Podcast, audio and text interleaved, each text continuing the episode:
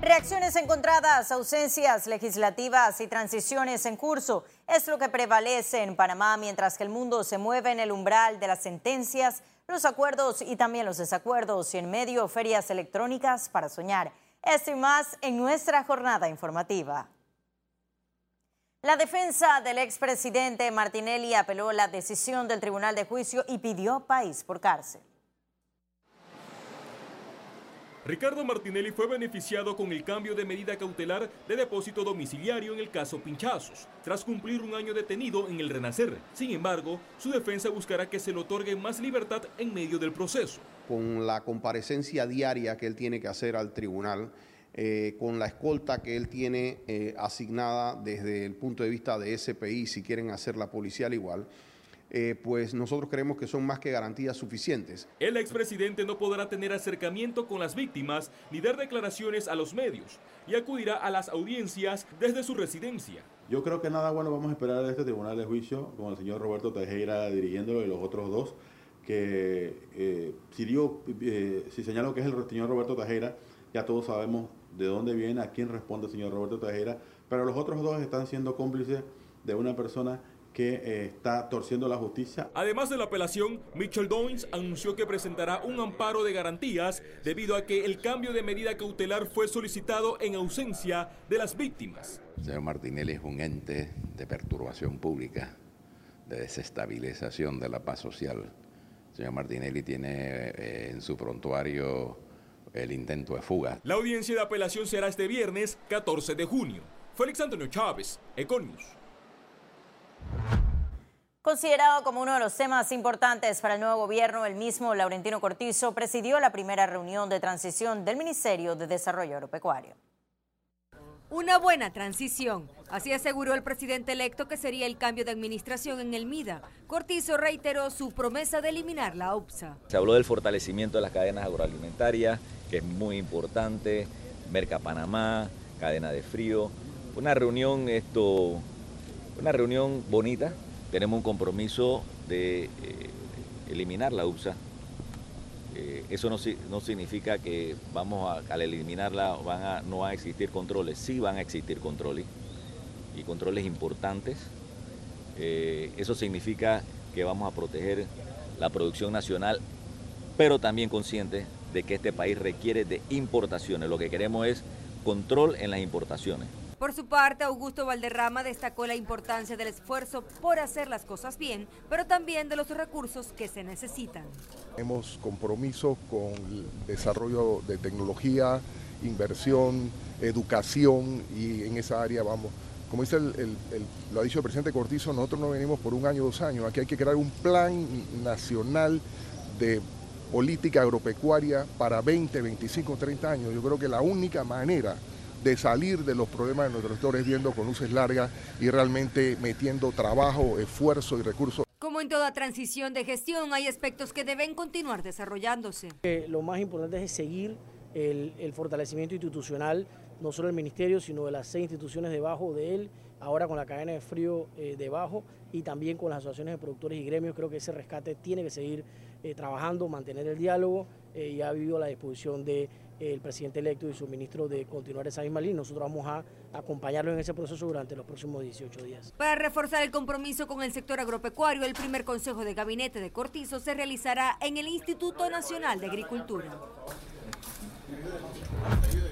Y las sesiones extraordinarias llegaron a su fin tras la ausencia de la Comisión de Credenciales. En la guerra de poderes, el llamado del presidente Varela hasta el 30 de junio venció antes de tiempo. Solo se logró la aprobación del bono extraordinario para los jubilados y pensionados. Simplemente ya al presidente Varela se le agotó su tiempo.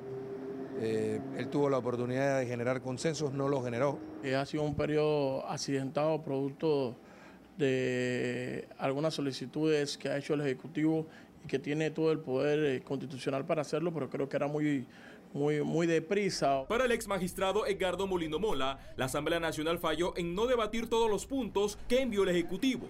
Los diputados no están cumpliendo con su obligación, porque si se les llama a sesiones extraordinarias y se fijan por parte del presidente, que es el que tiene la facultad de llamarlos, ellos deben sesionar y deben trabajar hasta el 30 de junio. Ellos no pueden decir que no van a seguir trabajando.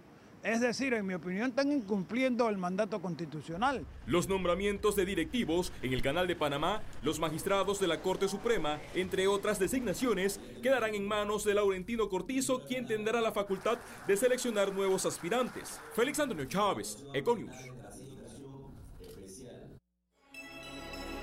Economía.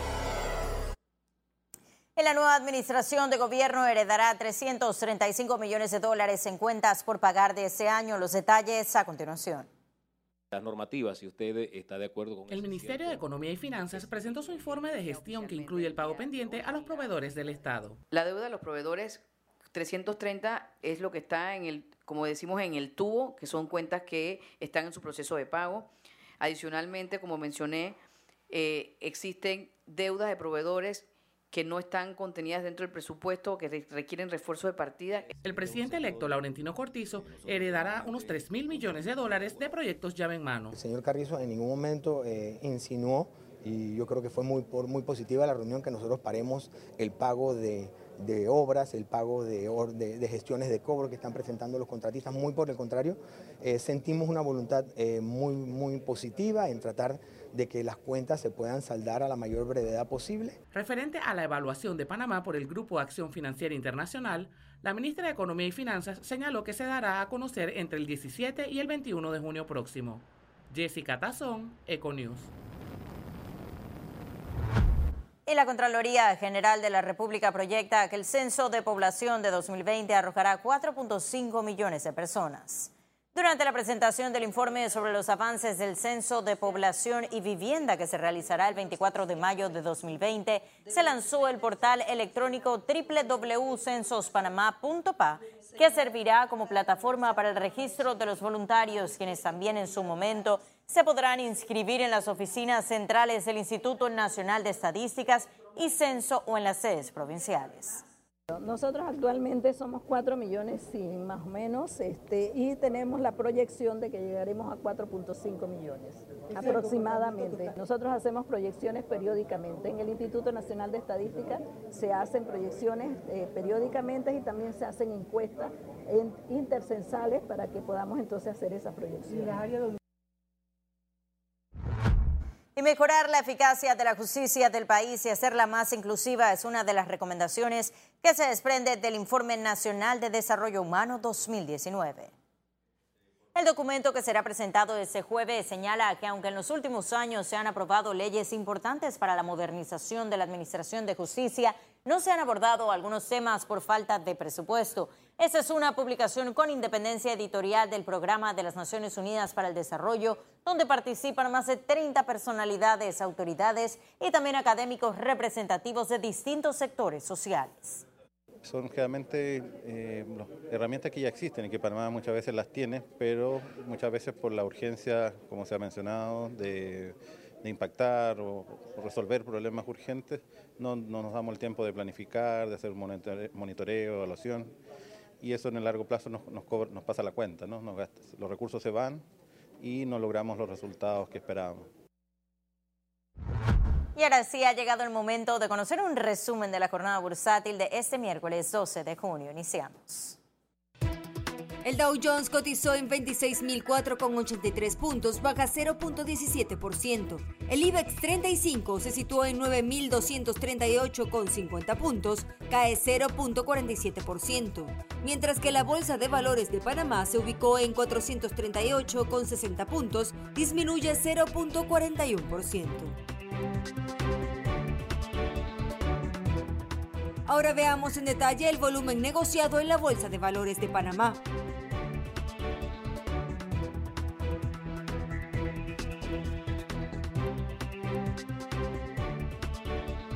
Total negociado 7 millones 100 mil 196 con 58 centavos.